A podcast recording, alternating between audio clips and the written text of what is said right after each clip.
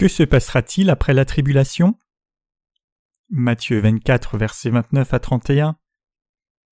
Et aussitôt après la tribulation de ces jours-là, le soleil sera obscurci et la lune ne donnera pas sa lumière, et les étoiles tomberont du ciel, et les puissances des cieux seront ébranlées, et alors paraîtra le signe du Fils de l'homme dans le ciel, et alors toutes les tribus de la terre se lamenteront et verront le Fils de l'homme venant sur les nuées du ciel, avec puissance et une grande gloire, et il enverra ses anges avec un grand son de trompette, et ils rassembleront ses élus des quatre vents, depuis l'un des bouts du ciel jusqu'à l'autre bout.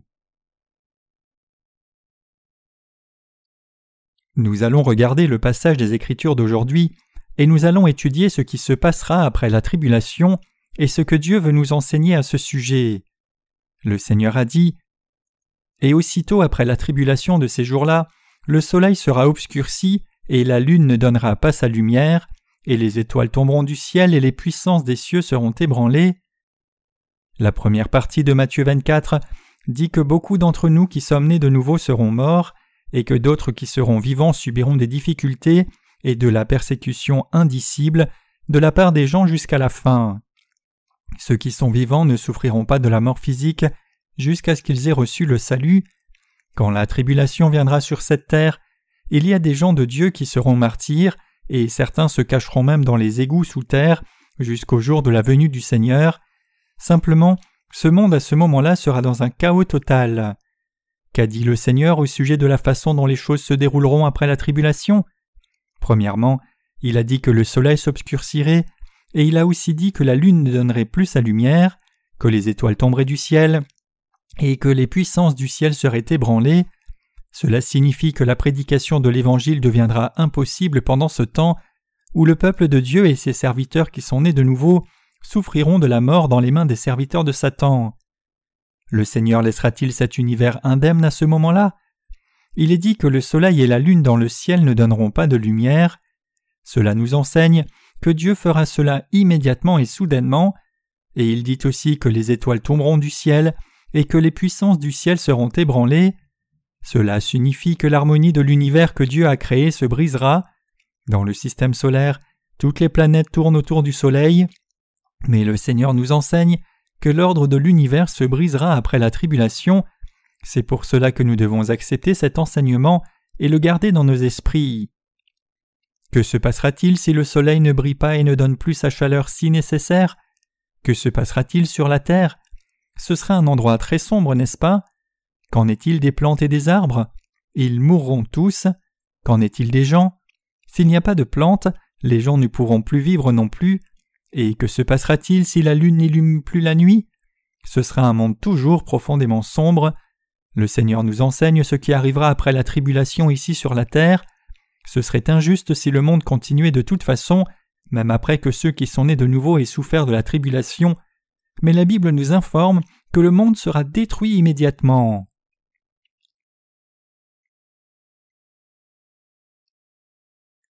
Nous devons croire les enseignements concernant les événements après la tribulation. Il n'y a pas de raison que Dieu laisse ce monde continuer après que les enfants de Dieu nés de nouveau aient traversé la tribulation, de plus, pouvez-vous imaginer les étoiles tombant du ciel comme des missiles célestes? Avez-vous vu les films Armageddon ou Deep Impact? Ces films parlent de certains individus héroïques qui ont sauvé la Terre d'un astéroïde qui tombait sur la Terre à une vitesse énorme, prêt à amener la destruction totale. Dans un acte désespéré pour sauver la Terre, les personnages principaux vont en voyage dans l'espace et suivent l'astéroïde, puis ils détruisent l'astéroïde dans le ciel avec une bombe nucléaire, c'était impressionnant de voir comment un seul météorite qui a été détaché de l'astéroïde pouvait tomber dans l'océan Atlantique en créant une énorme vague désastreuse, un tsunami, et balayant de grandes villes sur la côte est des États-Unis. La Terre sera comme cela à la fin. Ces films de science-fiction ne sont pas faits sans aucune base. C'est vraiment tout à fait possible. Les scientifiques nous informent que les dinosaures ont disparu soudainement de la Terre parce qu'un astéroïde ou un météorite avec un diamètre de plusieurs kilomètres était tombé sur la Terre, et la poussière provoquée par cet impact dévastateur a couvert toute l'atmosphère de la Terre, ce qui a conduit à un âge de glace. Aussi, quand le Seigneur dit Je ferai cela, nous devons comprendre ce qu'il dit et croire ce qu'il dit. En réalité, il nous est très difficile d'imaginer une chose pareille.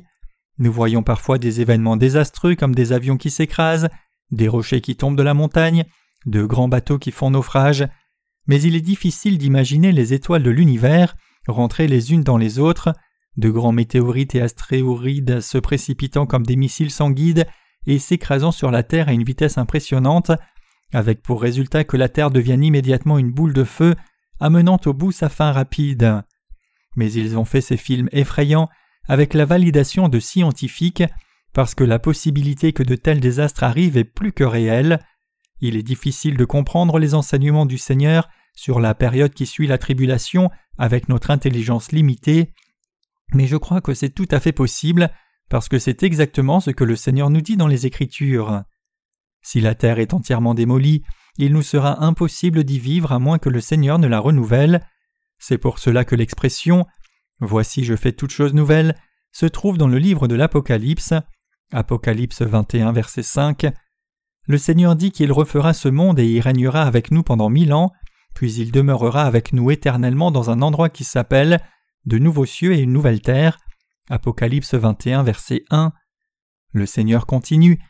Et alors paraîtra le signe du Fils de l'homme dans le ciel, et alors toutes les tribus de la terre se lamenteront et verront le Fils de l'homme venant sur les nuées du ciel, avec puissance et une grande gloire. Il est dit que les signes de la venue du Seigneur paraîtront dans le ciel. Nous ne savons pas exactement comment les signes se manifesteront en eux-mêmes, mais la Bible nous dit qu'il viendra dans une présence glorieuse et magnifique, entouré par des archanges, le ciel sera plein d'étoiles magnifiques brillant avec éclat, et les anges du ciel entreront au milieu de nuages blancs, et le Seigneur apparaîtra, assis sur le trône blanc dans le ciel.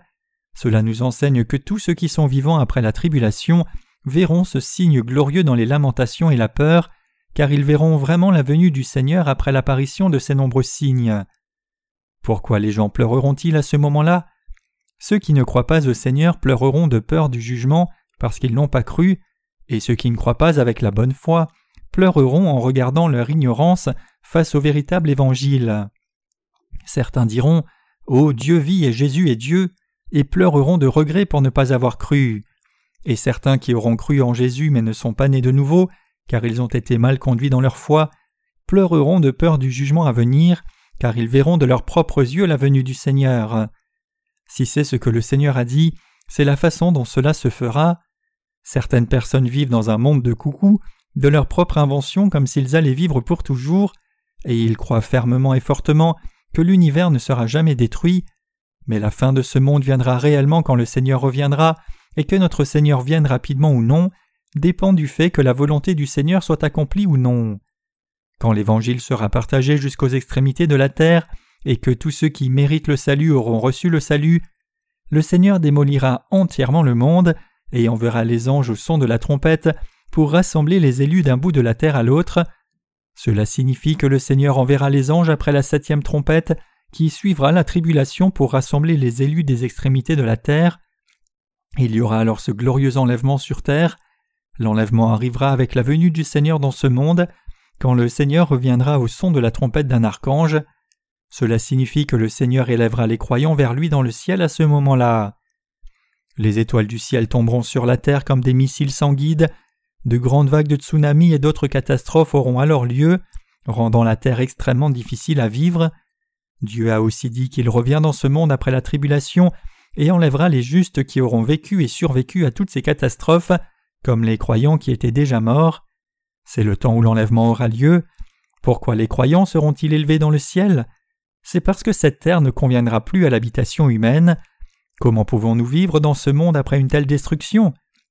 Bien sûr, le Seigneur peut renouveler l'univers tout entier en disant simplement ces paroles, que l'univers soit renouvelé, comme au temps où il a créé le monde, mais le Seigneur dit que seuls les vrais croyants seront enlevés à ce moment-là.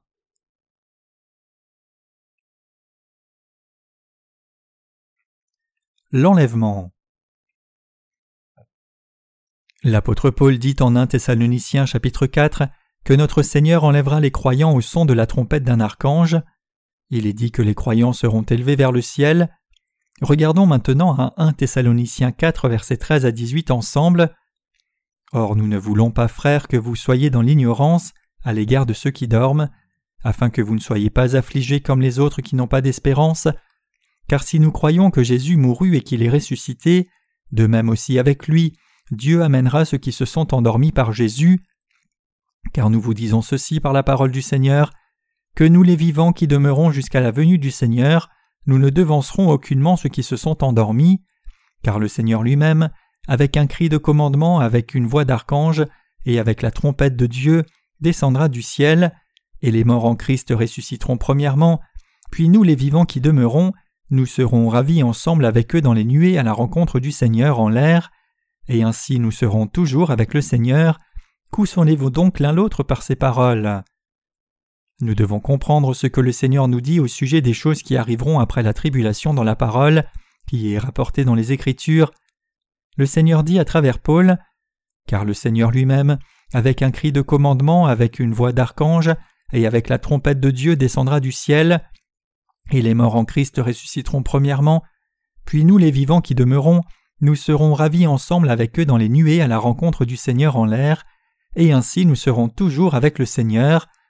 1 Thessaloniciens 4 versets 16 à 17 La parole déclare clairement que les signes de la venue du Seigneur paraîtront après la tribulation, quand le soleil perdra sa lumière et sa chaleur, que la lune aussi abandonnera sa lumière, et que les étoiles tomberont, les Écritures nous disent aussi qu'il descendra dans ce monde avec un archange et au son de la trompette, et enverra les anges rassembler les élus de Dieu des extrémités de la terre. Ici, le mot rassembler signifie en réalité l'enlèvement. Quand nous regardons cela, nous voyons que notre Seigneur nous enlèvera après la tribulation quand la fin sera très proche. Dieu commande aux anges de rassembler tous les élus de Dieu d'un bout de la terre à l'autre. Les mots élus de Dieu désigne ceux qui ont reçu le salut en croyant dans le seul vrai évangile de l'eau et du sang de Jésus-Christ dans leur cœur. Dieu fait cela pour accomplir son objectif de les recevoir comme ses enfants et de finalement vivre avec eux pour toute l'éternité. Ces paroles de Dieu signifient qu'après la tribulation, il enverra les anges pour rassembler tous les élus en Christ, ceux qui ont reçu le salut et la vie éternelle et sont devenus des enfants saints de Dieu en croyant dans son évangile de l'eau et du sang, puis les enlèvera tous. Ceux qui sont nés de nouveau seront définitivement enlevés après la tribulation. Même si vous n'avez jamais expérimenté le vol en avion, Dieu vous fera voler à grande vitesse à ce moment-là. Tous les gens en surpoids seront enlevés, y inclus les gens trop maigres qui seront enlevés aussi. Ceux qui sont nés de nouveau seront enlevés indépendamment de leur poids. Les Écritures nous disent que seuls les enfants de Dieu qui sont nés de nouveau d'eau et d'esprit seront enlevés. Ceux qui croient dans l'eschatologie selon leur propre ligne directrice fabriqués par les hommes, interprètent les 144 000 de livres de l'Apocalypse comme croyant de leur propre dénomination respective. Certaines dénominations de ce monde donnent même des cartes d'identification comme preuve de ceux qui sont élus pour être enlevés, et certains de ces groupes ont déjà distribué des cartes de membres au-delà de ce nombre, et si tel était le cas, cela signifie qu'ils n'ont plus besoin d'évangéliser. Ces déclarations d'hommes n'ont pas de sens du tout, même parmi les évangéliques, il y a beaucoup de confusion au sujet de l'enlèvement. Nous devons simplement croire exactement selon la parole donnée dans les Écritures. Que disent les Écritures au sujet de l'enlèvement? Les Écritures disent clairement que seuls les enfants de Dieu qui sont nés de nouveau d'eau et d'esprit seront enlevés. Concernant le nombre de 144 000 qui est enregistré dans le livre de l'Apocalypse, c'est le nombre qui désigne les personnes de chaque tribu israélite qui recevront le salut au temps de la fin. Apocalypse 7, verset 4 et le nombre de gentils qui recevront finalement le salut pendant la grande tribulation sera innombrable, comme il est écrit. Après ces choses je vis, et voici une grande foule que personne ne pouvait dénombrer, de toutes nations et tribus et peuples et langues, se tenant devant le trône et devant l'agneau, vêtus de longues robes blanches et ayant des palmes dans leurs mains. Apocalypse 7, verset 9. Les gens parviennent généralement à une conclusion fausse et insensée parce qu'ils interprètent les Écritures de n'importe quelle façon comme ils veulent. Une chose au sujet de laquelle la Bible est extrêmement claire, c'est qu'une personne qui a du péché dans son cœur ne sera pas enlevée, quelle que soit sa dénomination.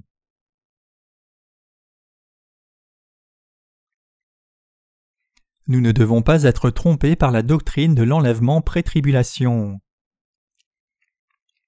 Les évangéliques clament la théorie de l'enlèvement pré-tribulation, c'est-à-dire que l'enlèvement viendra avant la tribulation de sept ans, donc leur déclaration est la suivante. Vous n'aurez pas l'occasion de dépenser les richesses de ce monde quand vous serez enlevé. Donc vous devriez plutôt donner les richesses de ce monde à l'Église comme une offrande et l'utiliser pour l'œuvre du Seigneur. C'est vraiment une idée fantastique pour demander des offrandes et des dons. C'est leur intention de sanctifier leurs leaders religieux et d'accumuler de vastes richesses de ce monde avec cette fausse doctrine de l'enlèvement. Même dans notre localité, je suis vraiment hébété de voir qu'il y a une certaine église qui collecte des fonds pour construire un édifice de 3 millions de dollars pour une église en ces temps difficiles économiquement.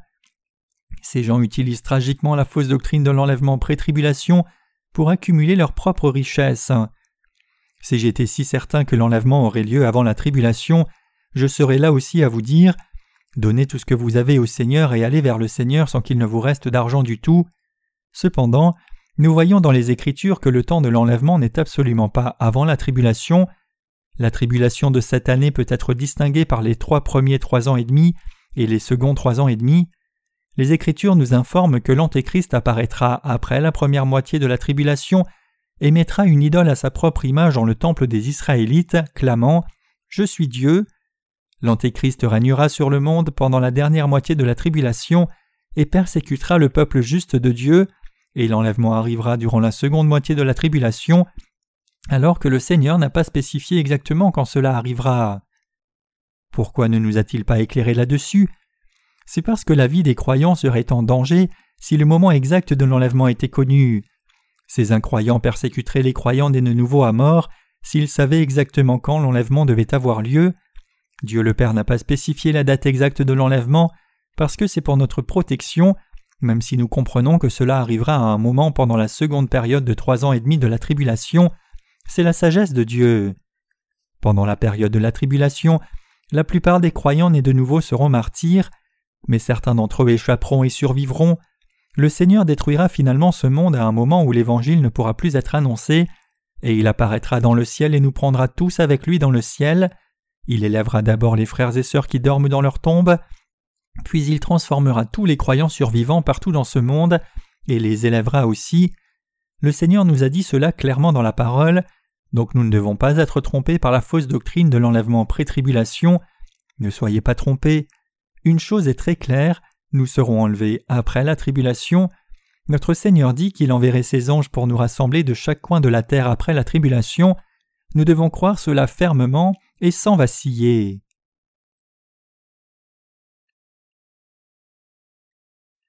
Que se passera-t-il au temps du troisième saut et du quatrième saut? Lisons Apocalypse 6 versets 5 à 11 ensemble.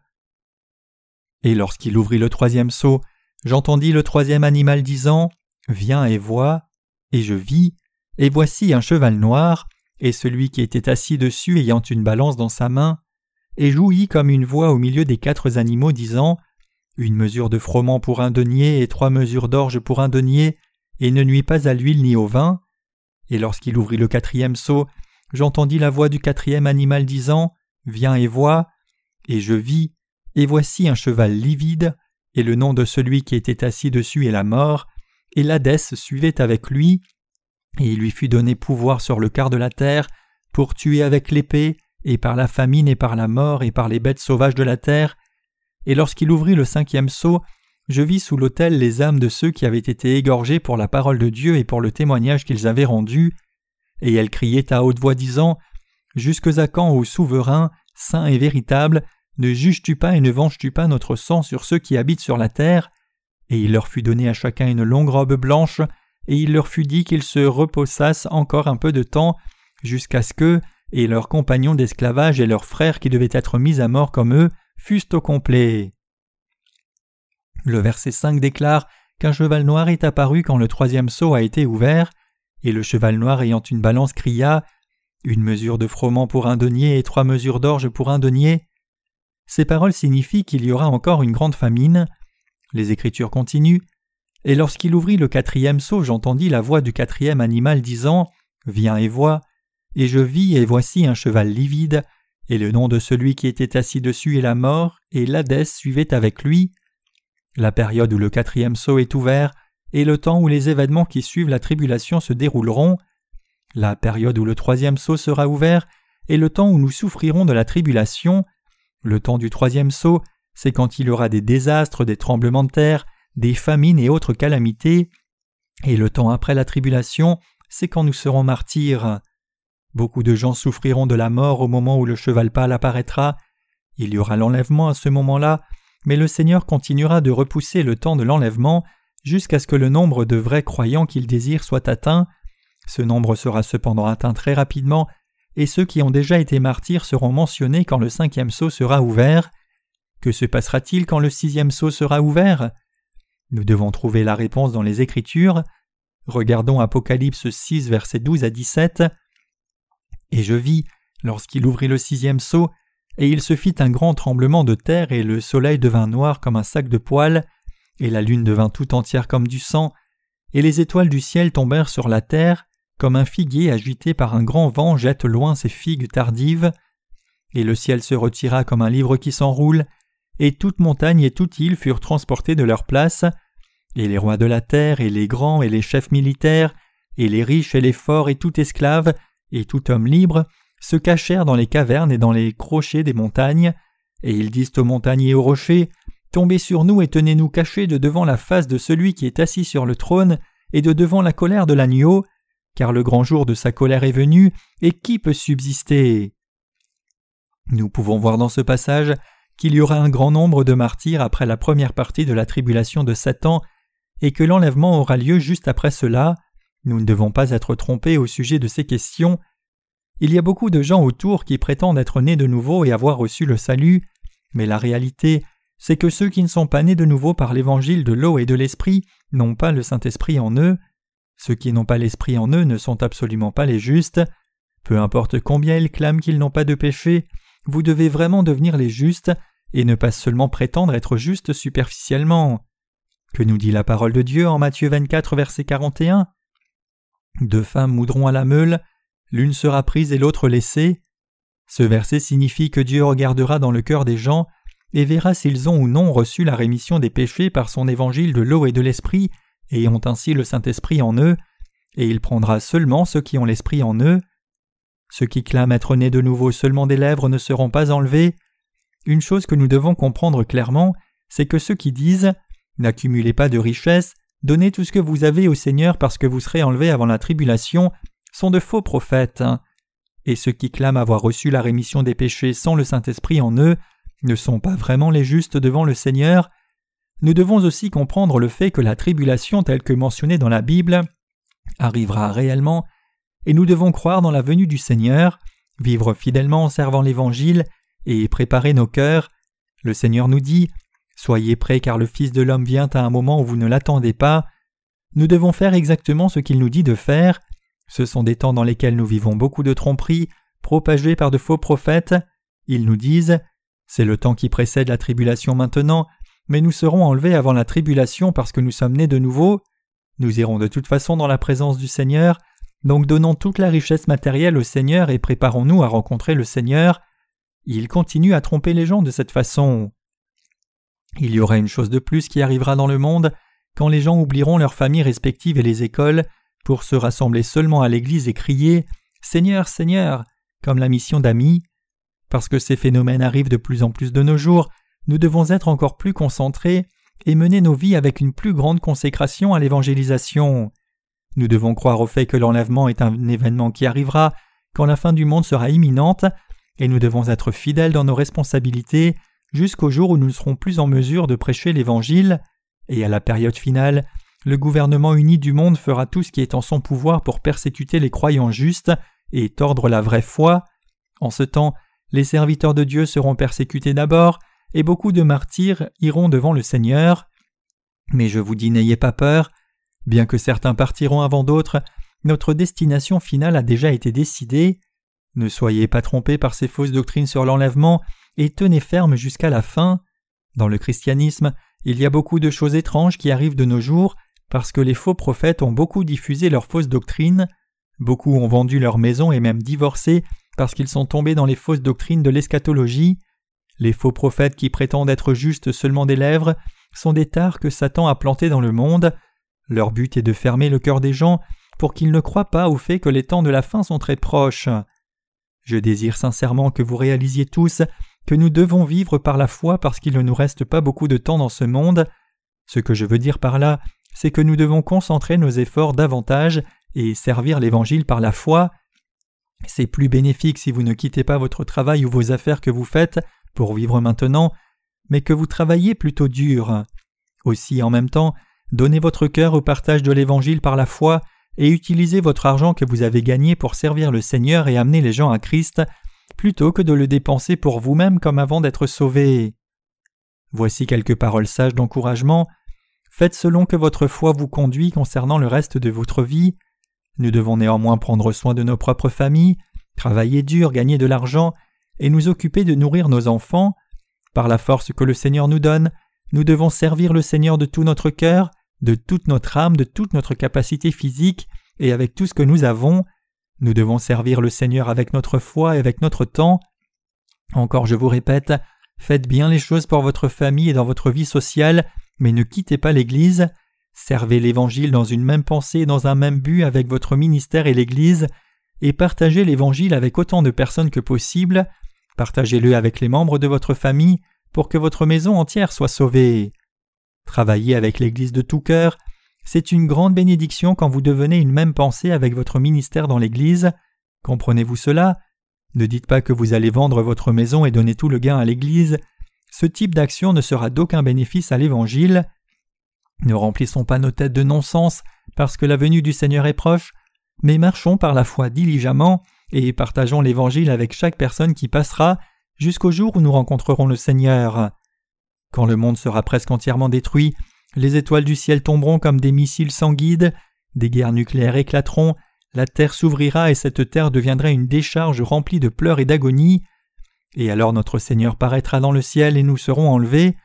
Vous devez toujours vous rappeler que vous ne pouvez pas faire tout ce que vous voulez en ne témoignant pas aux autres, juste parce que vous savez maintenant que le temps de la fin est très proche.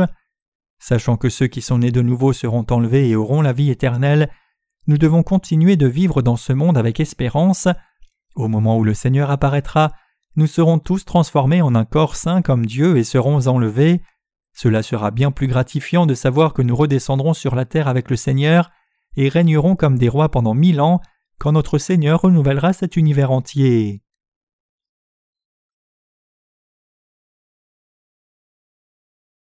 Diffusons l'Évangile à toute personne jusqu'à la fin du monde. Savez-vous que c'est la volonté de Dieu que tous ceux qui vivent sur cette terre soient sauvés? Le Seigneur a dit qu'il viendrait après que cet Évangile ait été prêché dans le monde tout entier. Comment les gens de ce monde pourraient-ils être sauvés si nous étions enlevés avant la tribulation? Si nous n'évangélisons pas en diffusant cet Évangile, qui le fera? Est-il possible à une personne qui n'a pas reçu la rémission des péchés de partager ce vrai Évangile? Absolument pas, ce n'est pas possible. Comment une personne peut-elle proclamer cet évangile sans le connaître? Comment quelqu'un peut-il témoigner de l'évangile sans y croire? Une personne qui n'a pas reçu la rémission des péchés recevra la marque de l'Antéchrist. Alors qui seront ceux qui sont martyrs? Il y a beaucoup de martyrs mentionnés dans le livre de l'Apocalypse. Ceux qui ont reçu la marque de l'Antéchrist seront-ils martyrs? Non, cela n'a pas de sens du tout. La vérité, c'est que ceux qui sont nés de nouveau par l'eau et l'esprit embrasseront le martyr par la foi. Nous devons apprendre de cette parole de Dieu écrite sous inspiration spirituelle et vivre seulement par la foi selon son enseignement. Alors et alors seulement nos cœurs seront consolés. Acceptez le fait que nous partagerons l'Évangile jusqu'à la fin des temps. Je suis consolé quand je pense que je vivrai jusqu'à la venue du Seigneur. Il n'y a pas tellement de gens dans ce monde qui parlent de la doctrine de l'enlèvement de la même façon que nous. La plupart des gens disent que l'enlèvement arrivera avant la tribulation, il continue de dire Vous serez enlevés avant la tribulation, donc servons le Seigneur diligemment de toutes nos forces et capacités, comme si nous étions des personnes riches et puissantes, avant que tout ce qui est à vous ne devienne inutile. Il y a trop de faux prédicateurs qui continuent de tromper les gens de cette façon. Gardez à l'esprit l'enlèvement est un événement qui aura lieu quand la fin du monde sera très proche. L'enlèvement arrivera au temps de la venue du Seigneur, donc nous devons mener nos vies avec la conviction que nous continuerons de vivre jusqu'à la fin de ce monde, la fin de la terre, la fin de l'univers, et nous devons partager cet évangile jusqu'à la fin. Ayez une conviction concrète et solide sur cette question importante, et soyez vigilants de ne pas être trompés et perdre tout ce que vous avez. Si quelqu'un vous disait ce non-sens, reprenez les gens avec la parole de Dieu comme c'est marqué dans les Écritures. Beaucoup de croyants ont vacillé quand l'apôtre Paul a écrit les premiers et seconds livres thessaloniciens. Certains d'entre eux ont cessé de travailler parce qu'ils croyaient qu'ils allaient être enlevés rapidement. Donc voyant cette situation, l'apôtre Paul a écrit dans le premier et le second livre thessaloniciens que ceux qui ne veulent pas travailler ne mangent pas non plus. Le premier livre des Thessaloniciens montre clairement qu'ils avaient certainement beaucoup de problèmes avec cette question des temps de la fin. C'est pour cela que Paul déclare clairement Car le Seigneur lui-même, avec un cri de commandement, avec une voix d'archange et avec la trompette de Dieu descendra du ciel, et les morts en Christ ressusciteront premièrement. 1 Thessaloniciens 4, verset 16. La Bible est très claire sur le fait que l'enlèvement arrivera au moment de la venue du Seigneur au son de la trompette d'un archange. Les Écritures nous disent que cela arrivera pendant la seconde moitié de la tribulation de sept ans, après les premiers trois ans et demi de la tribulation. Mes amis, il ne reste pas beaucoup de jours avant la venue du Seigneur. Notre temps dans la tribulation n'est pas si loin, c'est parce que le Seigneur a dit qu'il en enlèverait une partie. Pendant cette période, il y aura sans doute des personnes avec qui nous devrons partager l'Évangile. Quand nous serons incapables de partager l'Évangile avec les gens de ce monde, nous pourrons alors partager l'Évangile avec les membres de nos familles. Nous devons partager la nourriture que nous avons et aussi partager l'Évangile avec eux tous les jours. Nous devons partager l'Évangile avec nos relations proches, nos relations lointaines, nos beaux-parents et quiconque vient vers nous. Donc nous voyons à ce moment-là que nous devrons partager l'Évangile une dernière fois, et quand nous ne pourrons plus du tout le partager, tout ce que nous devrons faire c'est persévérer un peu plus longtemps, puis le Seigneur viendra à la fin de la tribulation. Croyons au retour du Seigneur, et croyons que nous vivrons l'enlèvement au temps dernier, et partageons tous cet évangile jusqu'aux dernières âmes de la terre, jusqu'à la fin de ce monde et la fin de nos vies, et soyez élevés devant le Seigneur.